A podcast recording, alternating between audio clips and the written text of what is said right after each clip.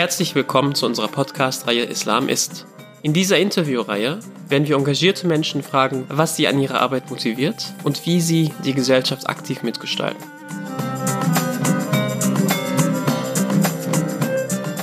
Heute rede ich mit Dennis Sadek Kirschbaum. Ihr hört es raus, Sadek hat einen muslimischen, einen deutschen und einen jüdischen Namen. Und wir reden mit ihm über sein Engagement in unterschiedlichsten Bereichen und zu seinen Alltagserfahrungen des antimuslimischen Rassismus.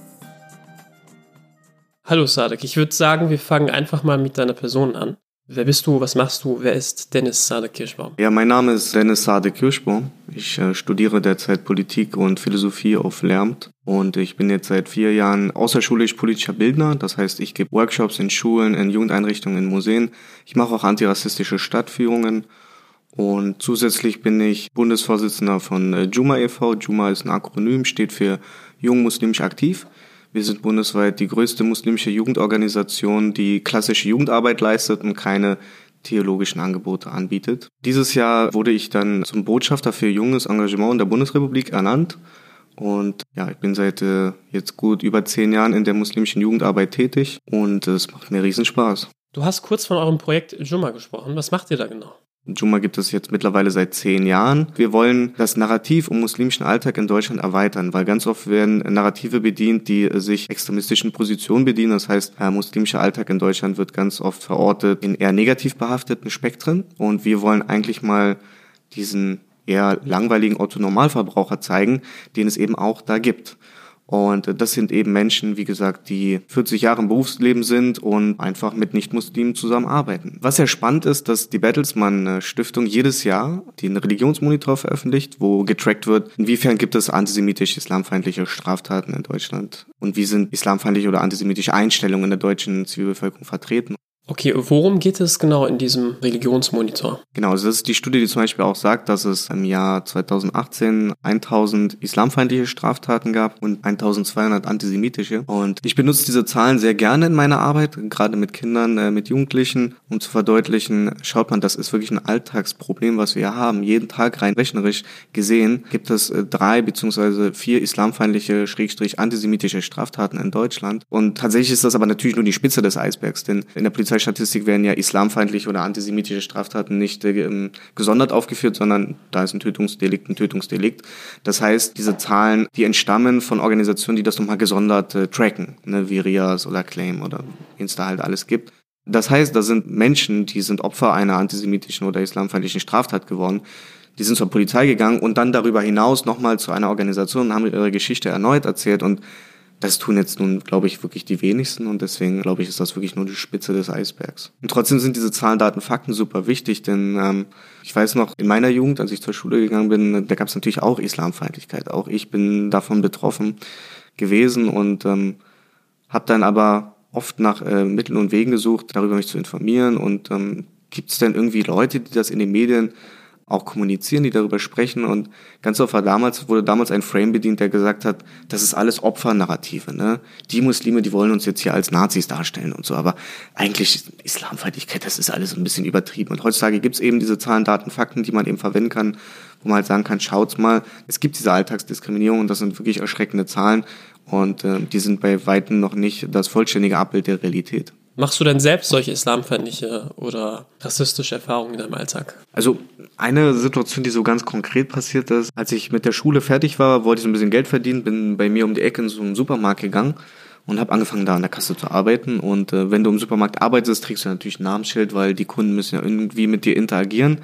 Und am ersten, ich habe halt einen jüdischen Nachnamen, ne? Und am ersten Tag kommt halt eine Person rein in den Laden, ähm, guckt mich an und sagt, weißt du was, so wie du aussiehst, so wie du dein Bart stutzt, und aufgrund deines Namens erkenne ich, du bist ein orthodoxer Jude und Leute wie euch sollte man umbringen. Oh. Und ehe ich mich versehen konnte, hat die Person mit der Faust ausgeholt und versucht, mir direkt eine zu geben. Und ich war total geschockt und überfordert mit der, ich wusste gar nicht, was ich jetzt machen soll, ja.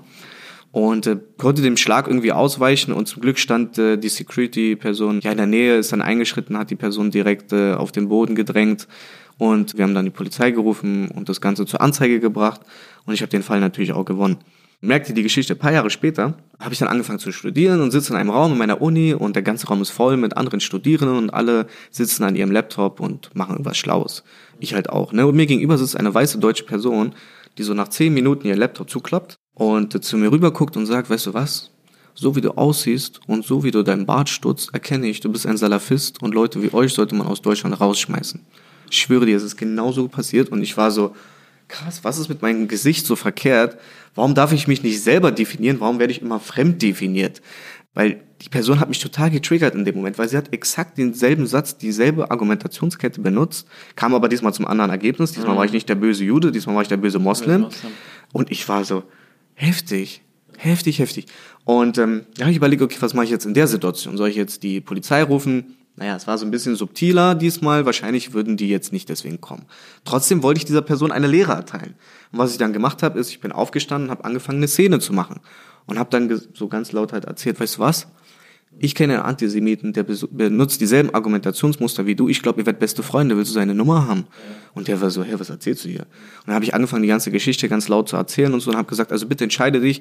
Entweder ich bin der böse Jude oder der böse Moslem. Aber ich gebe dir einen kleinen Tipp. Ich habe einen jüdischen Nachnamen. Also überleg dir doch bitte zweimal wieder in Deutschland in der Öffentlichkeit dich äußerst. Also ich habe ihn als Antisemiten in der Situation markiert. Und ähm, er war da mit total überfordert. Und spannend war die Reaktion der anderen Menschen. Also stand ja dann irgendwann so eine Menschentraube um uns herum. Und die haben sich auf einmal mit mir total solidarisiert, sind zu mir hingekommen, meinten, es tut mir voll leid, was hier passiert ist, willst du was trinken, brauchst jemand zum Reden? Und so und sind zu dem anderen Typen hin und haben den halt fertig gemacht. Die Message der Geschichte ist, alle Leute, die da um mich herum standen, die mir ausgeholfen haben, die sind anders aufgewachsen wie ich, die machen andere Erfahrungen in ihrem Alltag, die wissen nicht, wie es ist, praktizierender Konvertit muslimischen Glaubens zu sein, die wissen nicht, wie es ist, einen jüdischen Nachnamen in Deutschland zu haben, die haben keine Ahnung, wie es ist, so auszusehen wie ich und nie als Deutscher auf der Straße erkannt zu werden, wissen die nicht. Ja. Aber was sie erkannt haben, da passiert gerade ein Unrecht und ich kann mich jetzt dagegen stark machen. Und das finde ich so wichtig, Zivilcourage zu zeigen. Ja? Egal, ob ich betroffen bin oder nicht, ich kann mich gegen diese Schweinereien, die wir in der Gesellschaft haben, wie Sexismus, Homo-Transfeindlichkeit, Antisemitismus, Islamhass, Rassismus, ich kann mich dagegen einsetzen, ich kann was machen. Und das versuche ich auch in meinen Workshops, in meiner Antirassismusarbeit den Jugendlichen zu vermitteln. Und das ist nicht immer leicht. Ganz oft höre ich dann von Jugendlichen, warum soll ich als Nicht-Muslim, als Nicht-Jude mich gegen Antisemitismus oder Islamfeindlichkeit stark machen? Das ist doch ein Problem der muslimischen oder jüdischen Community, sollen die doch was dagegen machen? Naja gut, aber 95 Prozent in der deutschen Bevölkerung sind eben nicht muslimisch oder eben nicht jüdisch. Da sind sogar 99 Prozent. Und wir, wir dürfen diese große Zahl nicht verlieren im Kampf gegen Antisemitismus oder Islamfeindlichkeit. Ne? Und deswegen ist es so wichtig, daran zu appellieren, ähm, dass Menschen sich füreinander einsetzen, egal ob sie selbst bestimmte Diskriminierungserfahrungen machen im Alltag oder nicht.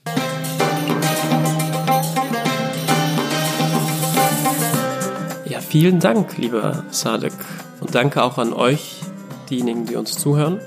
Wir werden nächste Woche Merve Kayikce bei uns als Gästin haben und wir werden mit ihr reden über ihre Erfahrungen als muslimische Kopftuchtragende Journalistin.